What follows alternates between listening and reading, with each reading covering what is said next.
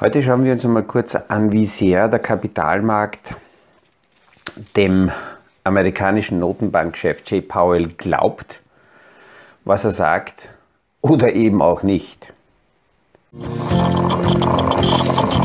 Aus dem Kaffeesatz, der Podcast von AL und E Consulting. Aktuelle Kapitalmarkt- und Wirtschaftsfragen verständlich erklärt mit Scholt Janosch.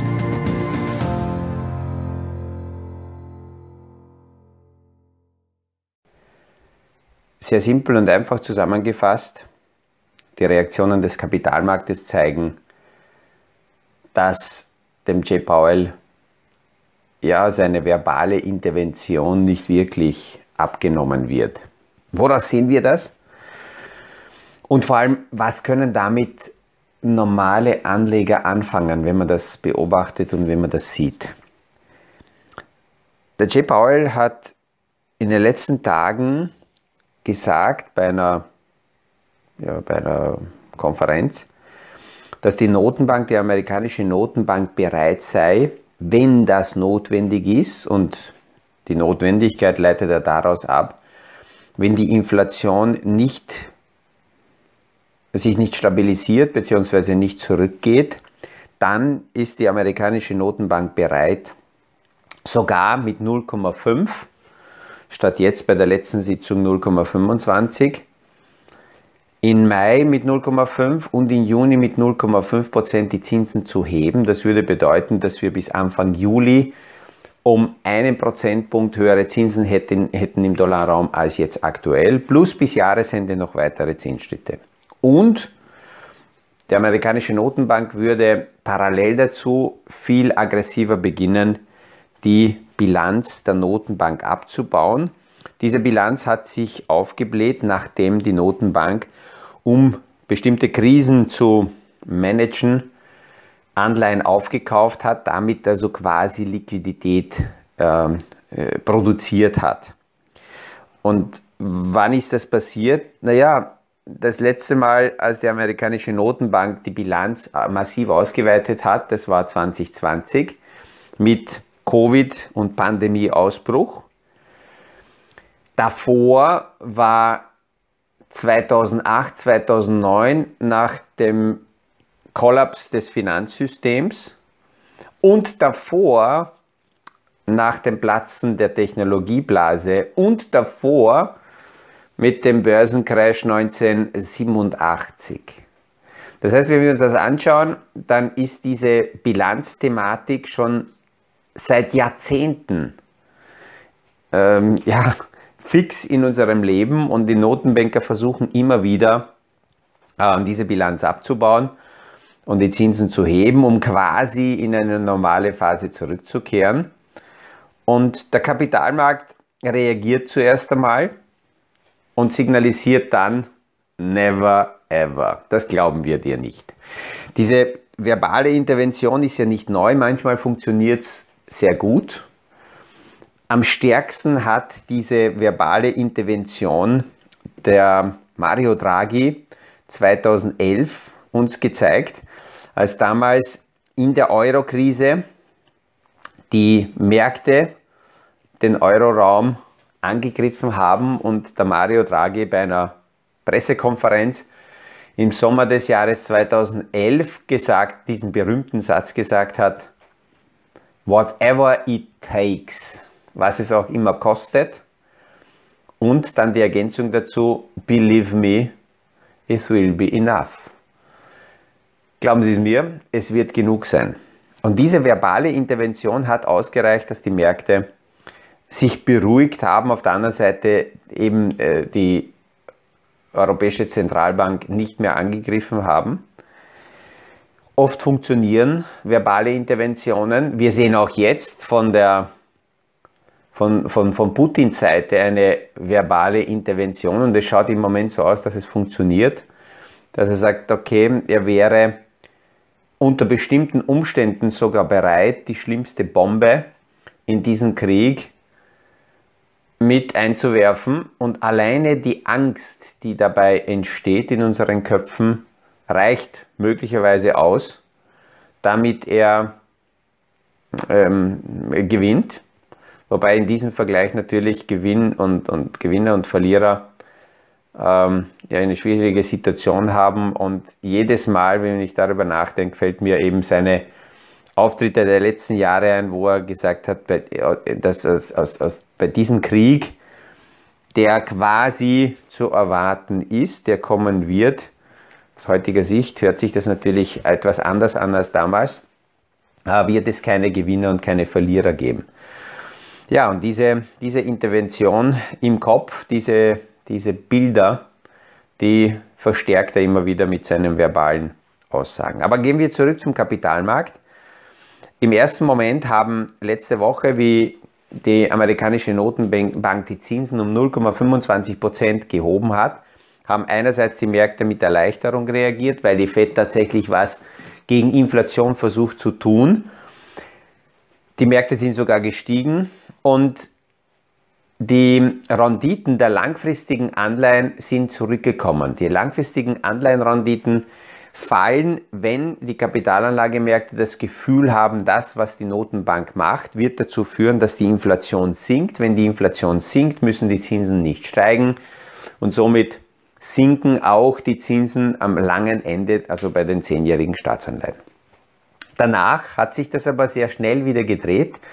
Die Renditen der zehnjährigen Anleihen haben begonnen zu steigen und in den letzten Tagen haben wir 2,35 Prozent schon erreicht. Und das signalisiert, wenn die Renditen der langfristigen Staatsanleihen steigen und diese Renditen werden nicht von den Notenbankern bestimmt, sondern diese Renditen werden äh, vom Kapitalmarkt bestimmt, Angebot und Nachfrage. Die Zinsen müssen steigen, wenn wenig Nachfrage da ist. Auf der Staatsanleihenseite, die Zinsen können sinken, wenn viel Nachfrage da ist. Also die Zinsen sind gestiegen, weil wenig Nachfrage da war und damit signalisiert der Kapitalmarkt, wir glauben dir das nicht, lieber J. Powell, dass du die Zinsen weiterheben wirst, weil wenn du das machst, wirkst du die Wirtschaft ab. Und es ist eher ein Konsens, dass die amerikanische Notenbank und die europäische sowieso höhere Inflation lieber akzeptiert, als die Wirtschaft in eine Rezession zu fahren. Und äh, das sehen wir schon länger. Wir haben in diesem Podcast schon letztes Jahr darüber geplaudert, dass die Notenbanker sich auf eine ganz neue ähm, Situation vorbereitet haben, sich selber und auch die Märkte, indem in der Definition, wann muss die Notenbank handeln, nicht mehr nur die Inflationszahlen des letzten Jahres angeschaut werden, sondern über eine längere Periode, über die letzten zwei, drei, fünf Jahre. Und wenn wir die letzten Jahre anschauen, dann war die Inflation sehr, sehr niedrig. Wir hatten sogar deflationäre Probleme. Wenn jetzt die Inflation hochschießt, dann ist im Durchschnitt die Basis für die Notenbanken immer noch sehr niedrig. Das heißt, sie müssen nicht unbedingt reagieren und können eine Inflation, höhere Inflation in Kauf nehmen. Das ist übrigens auch gut für die Entschuldung. Die finanzielle Repression hat schon mal nach dem Ersten Weltkrieg stattgefunden und hat dazu geführt, dass hier große verschuldete Industrienationen sich entschulden konnten. Wir haben darüber über Jahre theoretisch gesprochen und jetzt sind wir halt auch in der Praxis in dieser Repression drinnen. Das, das, trifft natürlich sehr stark speziell Privatanleger und speziell europäische Anleger. Warum? Naja, weil die europäischen Portfolios auch von den konservativen Anlegern voll sind mit Anleihen.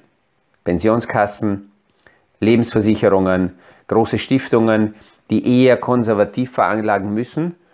Die letzten, die vergangenen 40 Jahre sinkende Zinsen haben mathematisch eine recht gute Grundlage dafür gebildet, dass sehr viele Anleihen in diese Portfolios reingenommen wurden, weil man mit den Anleihen eine stabile Basis bilden konnte. Das verändert sich nur eben aktuell sehr, sehr stark. Und äh, wenn man mit diesen alten Modellen weiterfährt, dann verliert natürlich der Anleger in solchen Portfolios sehr viel Kapital. Und derzeit sehen wir auch, dass Veranlagung unterschieden werden muss zwischen Papier, also Zahlungsmittel, Anleihen gehen einher mit Zahlungsmittel und reale Werte. Dass Zahlungsmittel nicht geeignet sind, um Vermögen zu parken, das sehen wir ganz brutal bei einzelnen aktuellen Devisen, ähm, die massiv von heute auf morgen an Wert verlieren, wenn wir jetzt nur den Rubel hernehmen. Es ist ja nichts anderes ein Zahlungsmittel, dass ich heute reale Werte in Papier tausche, im Glauben, dass ich diesen Papierstück wieder in reale Werte umtauschen werde können.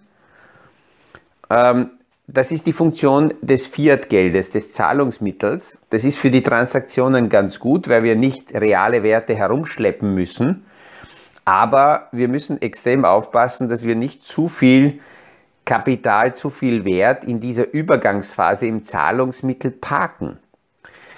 Und das ist manchmal schwer, weil die realen Werte den marktüblichen Wertschwankungen ausgesetzt sind. Das heißt, eine Immobilie schwankt im Wert, auch wenn sie im Moment eher steigt. Aktien schwanken im Wert, manche eher steigend, andere eher fallend in der aktuellen Situation. Das heißt, dort haben wir Marktschwankungen aus Angebot und Nachfrage. Und deswegen schaut es so aus, dass Vermögenswerte, die im Zahlungsmittel geparkt sind oder dass die dort sich befinden, dass das, dass das, dass das dann besser ist.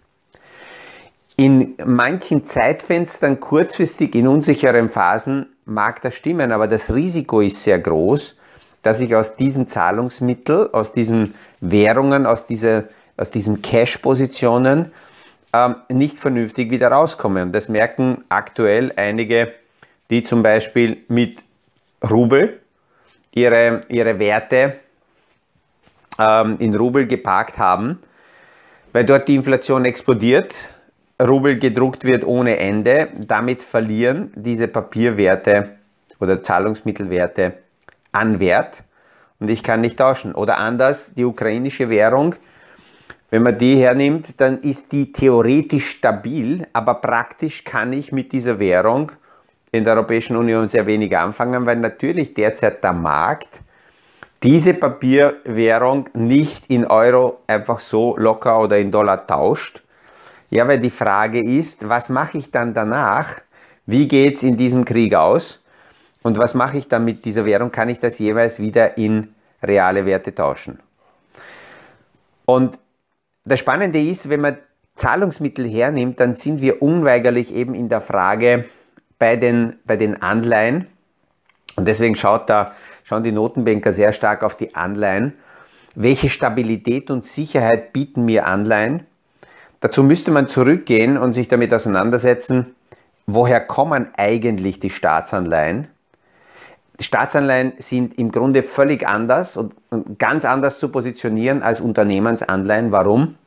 Bei einer Unternehmensanleihe kann ich mir das Geschäftsmodell anschauen, ich kann mir die Projekte anschauen, kann mir die Philosophie anschauen und ich weiß als Anleger eher, was passiert mit meinem Geld, wenn ich eine Anleihe zeichne.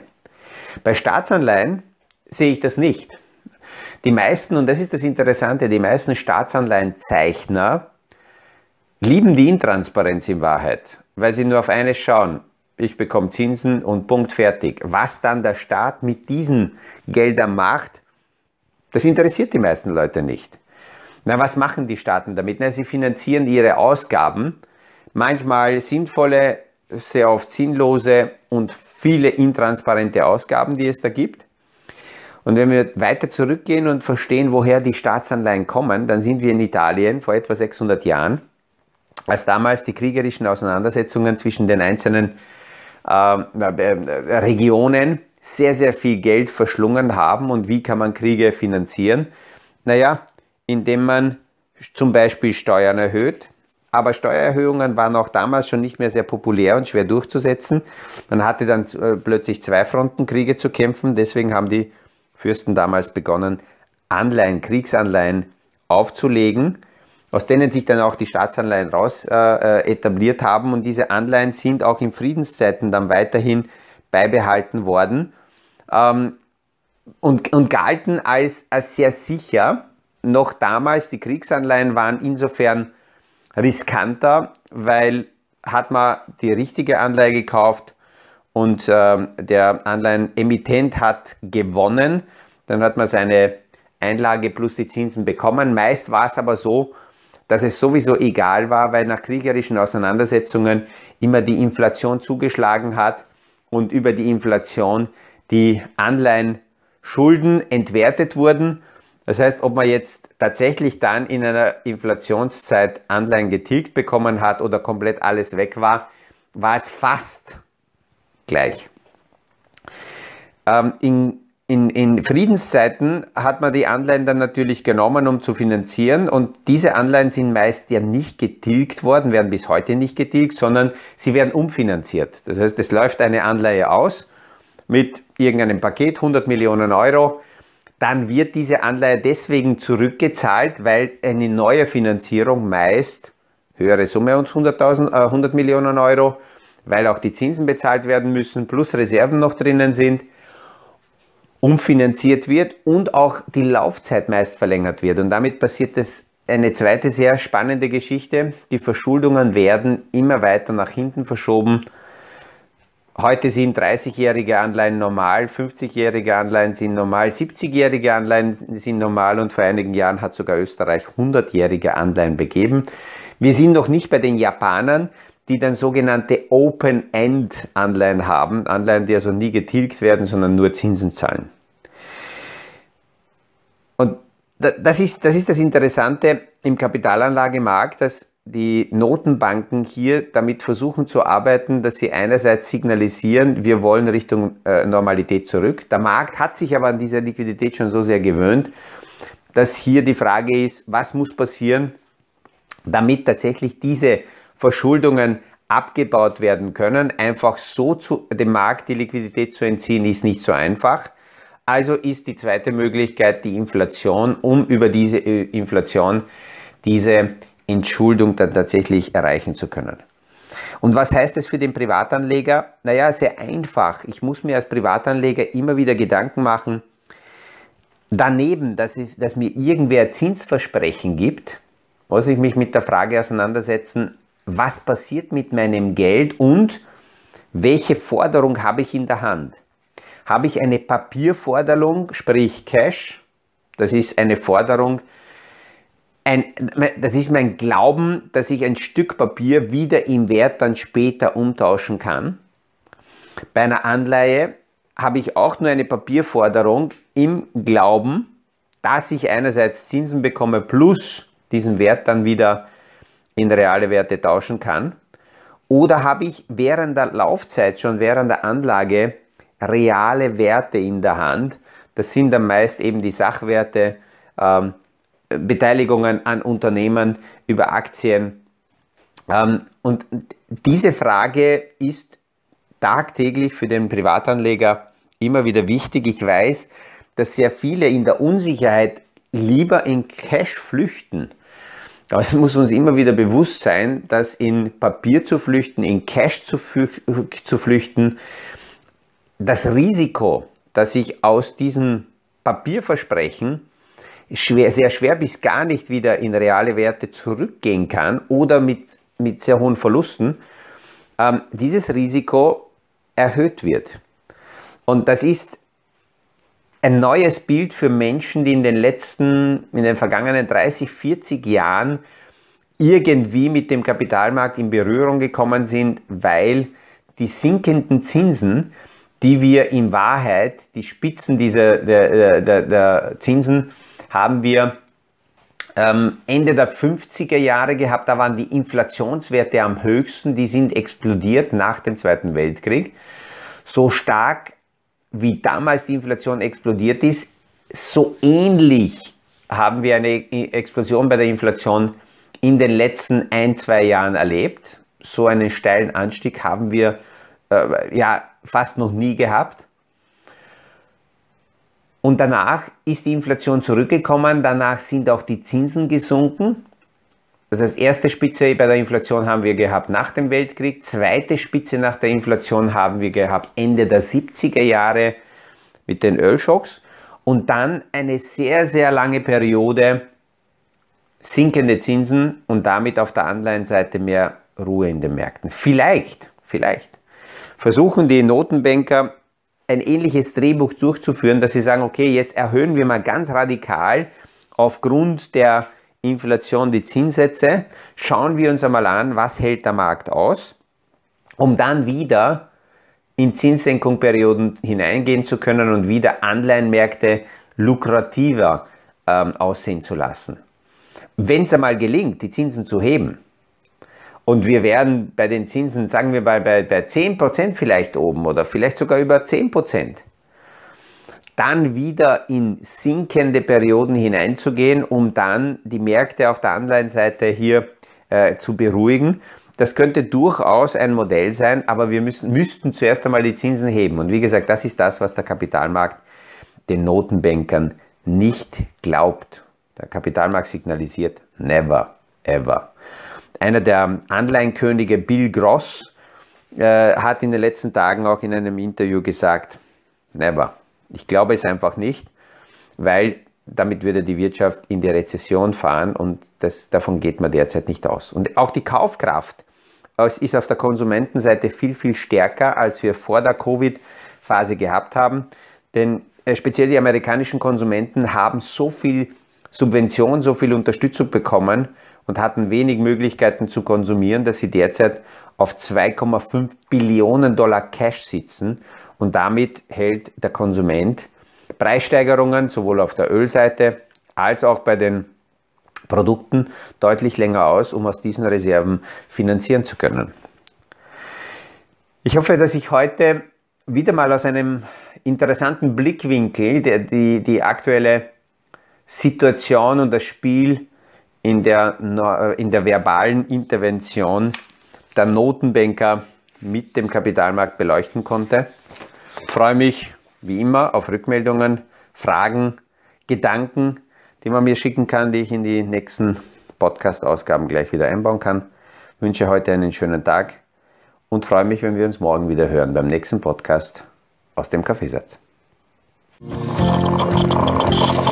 Das war aus dem Kaffeesatz, der Podcast von AL und E Consulting zu aktuellen Kapitalmarkt- und Wirtschaftsfragen, verständlich erklärt mit Scholt Janosch.